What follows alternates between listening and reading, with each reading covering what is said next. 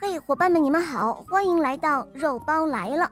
今天的故事呢，是一位可爱的小朋友点播的，他来自河北，我们来听听他的声音吧。我叫李佳哲，我今年四岁了，来自河北廊坊。我喜欢小肉包童话《恶魔导师王复仇记》，我也喜欢我的同学是叶天使。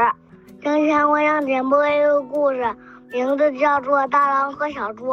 嗯，好的，下面我们就一起来收听小宝贝点播的故事喽。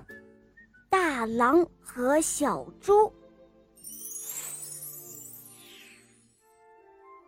大狼有好几天都没有吃东西了，那肚皮饿的呀，就像剃光了肉的大排骨。哎呦，饿死我了！我必须找点吃的，否则我肯定会饿死的。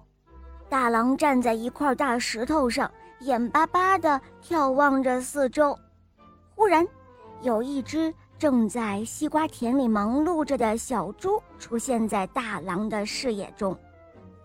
咦，哈，小猪！大狼的口水都要流下来了。呃，呃，皮薄肉嫩的小猪，呃，这个好吃啊！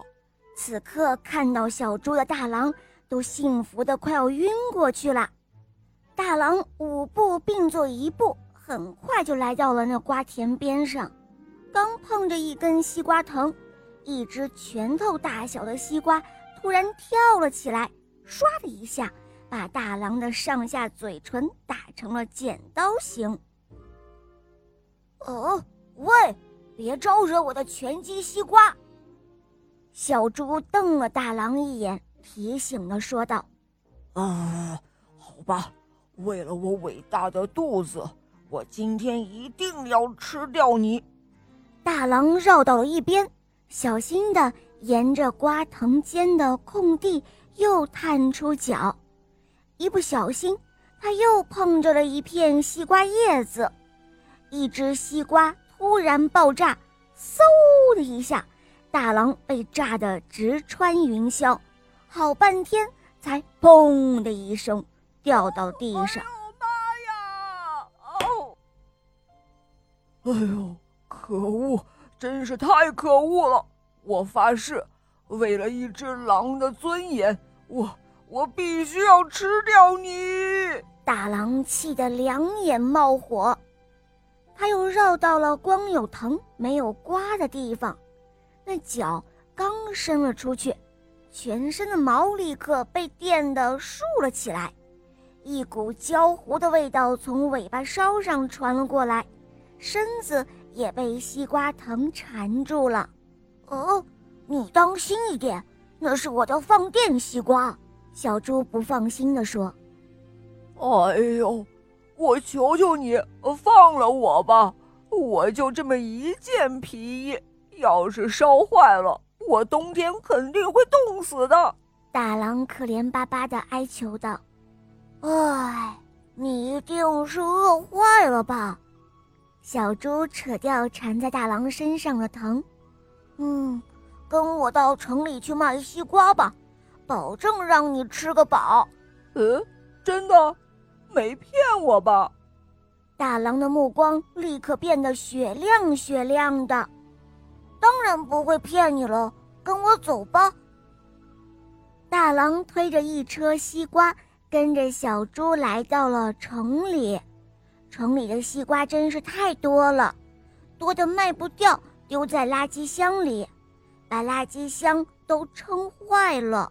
可是小猪的牛奶西瓜、啤酒西瓜、壮骨西瓜，哇，品种很多，转眼间就被抢购一空。后面赶来的顾客，因为自己没有能够买到小猪的高科技西瓜。后悔的脚跟都要剁肿了，还有的顾客看着别人吃着健康的西瓜，馋得把嘴唇都要舔掉一层皮。小猪带着被钱袋子压弯了腰的大狼来到了饭店，他们点了一桌好吃的酒菜，直撑着大狼肚子都坠到了地上，被担架抬了回去。哦，一个，两个，三个，四个，五个，六个，呃，都给他吧。好了，你可以走了，这些就是你的工资了。小猪把一大笔钱递给了正在不停的打着饱嗝的大狼。呃呃呃呃，不，我我不要。哦，呃，请你教我种西瓜吧。再多的钱都有花光的时候，要是没有一门手艺，我肯定还会挨饿。于是，每个路过小猪瓜田的人都能够看到，在那炎炎的烈日之下，大狼头顶着一片西瓜叶子，边哼着歌，边在西瓜田间快乐地劳作着。